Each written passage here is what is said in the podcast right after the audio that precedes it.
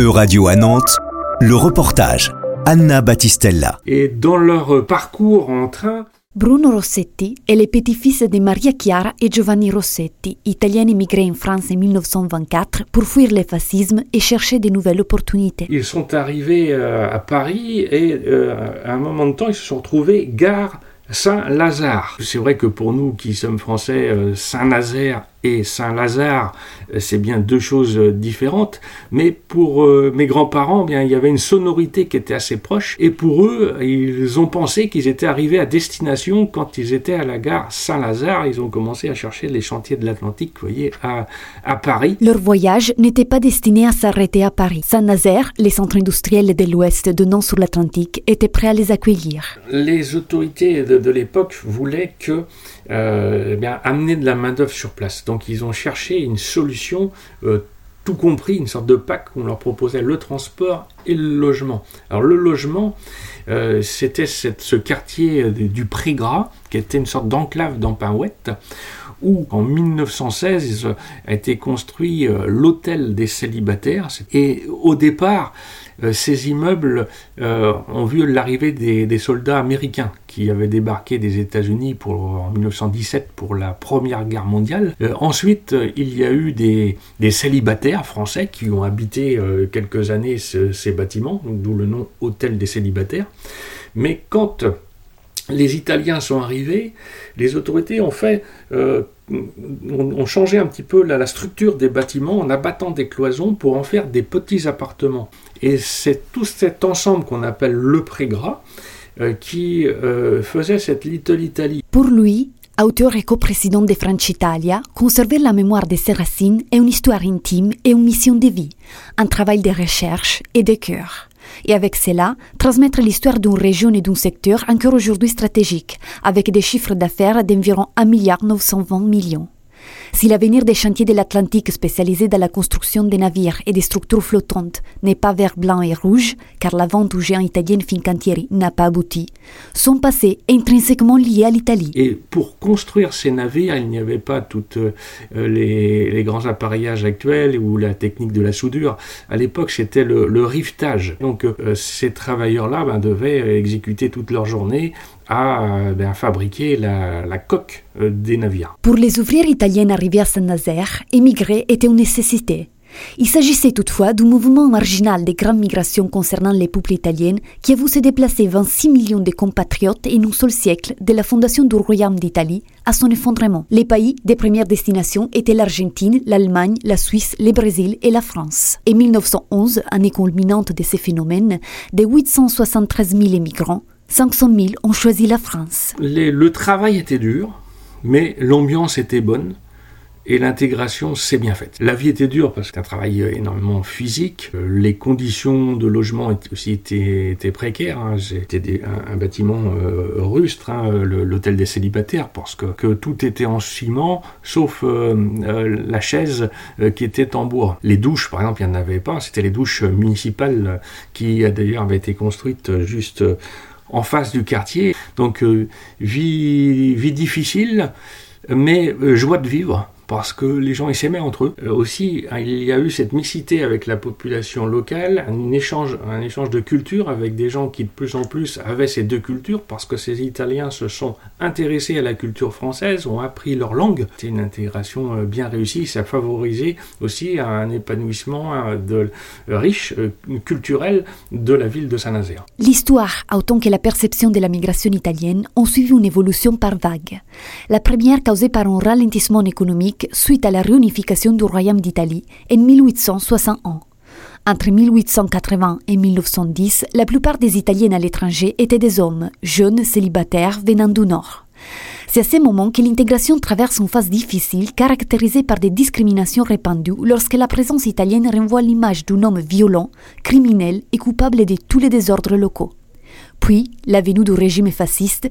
Produit un nouveau flou d'Italiens qui, entre 1920 et 1940, cherche à fuir la répression du régime et la récession. Enfin, la vision positive et rêveuse de la Dolce Vita inspire les années 50 et 60. De nos jours, la migration n'est non plus une nécessité, mais un choix, Les motivations à quitter la péninsule sont l'ambition et le développement personnel. Franco Racco, ancien médecin qui a déménagé en France après la retraite et ambassadeur du Centre culturel franco-italien de Nantes, constate que les raisons et les aspirations du public italien dans la région sont différents et diversifiés de ceux de leurs ancêtres. On a une, collaboration avec une autre association italienne qui s'appelle Coacit, qui était Comitato Assistenza Italiani, qui est né, je pense, en 50, 60, qui était lié à ça aider les Italiens qui émigraient ici, qui avaient besoin de pièces d'identité, logement, problèmes de santé. les Italiens qui arrivaient ici, c'était d'habitude, jusqu'à l'année 60, des personnes qui cherchaient un travail n'importe quel et étaient liées fortement à la tradition italienne. Une fois, l'immigration, c'était une immigration des besoins. Mais aujourd'hui, la présence italienne ici est complètement changée. Aujourd'hui, on a l'immigration même d'elle exagère un peu d'intelligence. Selon les derniers recensements ISTAT, en Italie, les 36,3% de la population active possèdent les baccalauréats et certifient une augmentation des lauréats de 11,2% ou 15%, de pair avec une augmentation des doctorats, malgré un investissement en recherche et développement de 1,39%, l'un des plus bas en Europe. La provenance des étudiants est majoritairement du centre de l'Italie et la région Lazio remporte la proportion la plus élevée des diplômés. La France est la deuxième destination des étudiants italiens en mobilité internationale et le deuxième pays d'origine des étudiants étrangers en Italie. Une présence mutuelle que la consul générale d'Italie à Paris, Irene Castagnoli, encourage fortement. Sur l'ensemble du territoire français, les Italiens résidents sont 485 000. Selon la loi italienne, toute personne résidant à l'étranger pendant plus de 12 mois doit s'enregistrer dans les circonscriptions consulaires étrangères correspondantes. C'est pourquoi ce nombre global ne tient donc pas compte d'une plus grande présence de touristes ou de résidents de plus court terme, comme les étudiants Erasmus ou ceux qui vivent entre l'Italie et la France. Le nombre réel est donc bien plus élevé. Pour la circonscription de Paris qui arrive jusqu'à Dijon et qui comprend aussi les territoires d'outre-mer, à la fin de 2022, 185 000 Italiens sont enregistrés, moitié hommes et moitié femmes, avec une légère prédominance masculine et un âge moyen de 40 ans. Il n'y a pas de prédominance régionale d'origine. Tous les profils sont présents et les personnes de plus en plus qualifiées font carrière, prouvant l'excellente formation du système universitaire italien. Mais il y a aussi beaucoup de savoir-faire artisanal qui s'offre et beaucoup de mouvements se produisent aussi pour des raisons familiales ou sentimentales. Sur le front de la recherche, il y a aussi une belle présence italienne sur le territoire français. Depuis toujours, il y a des histoires de grands bénéfices pour les deux pays, parce que ceux qui trouvent les emplois souhaités offrent aussi beaucoup à la croissance de ce pays qui, depuis l'afflux de nos ancêtres, a beaucoup reçu de l'Italie. Les départs des jeunes hautement qualifiés avouent les gouvernements italiens s'investir généreusement pour inverser cette tendance. La défiscalisation appelée retour des cerveaux évoque bien la nature du phénomène et permet, avec la loi du bilan 2022 et plus de décret loi 2019, l'augmentation de la durée et l'élargissement des bénéficiaires des avantages fiscaux consacrés aux Italiens des retours en patrie. Pour les cinq ans à suivre, ils profiteront d'une réduction de 70% des impôts sur les revenus perçus et de 90% pour ceux qui choisissent pour résidence une région du Sud. Ils seront contraints à garantir leur résidence en Italie pour minimum deux ans et à pratiquer leur activité professionnelle principalement en Italie. Parmi les autres initiatives, Torno Subito est un programme régional qui finance un parcours académique à l'étranger pour les jeunes qui s'engagent à retourner en Italie à la fin des études. Pourtant, la consul générale Castagnoli n'estime pas des fuites ces mouvements migratoires. En général, la mobilité des personnes n'est jamais négative et aller parcourir le monde, connaître de nouvelles réalités, apporter ses connaissances et rentrer avec des nouvelles est toujours positif. La circulation apporte toujours de nouvelles formes d'enrichissement de la personne et donc d'un pays.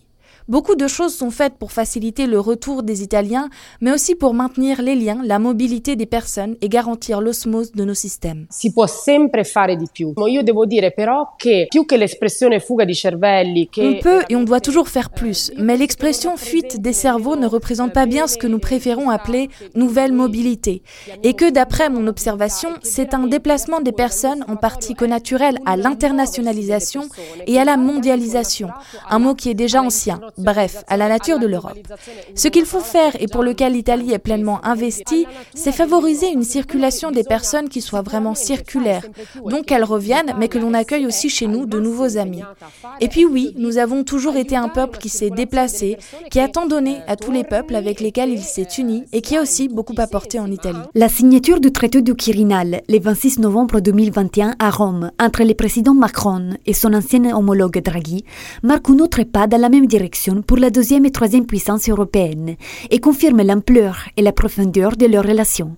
De la défense et la mobilité étudiante à la création du service civique franco-italien, la coopération sera intensifiée, échelée par la présence symbolique d'une parlementaire française dans une séance assemblaire italienne et de son homologue étrangère dans celle française, un fois par an. Une continuation avec une tradition née en 1956 qui a transformé la rivalité entre les deux capitales mondiaux en jumelage exclusif sous l'adage seulement Paris est digne de Rome et seulement Rome est digne de Paris.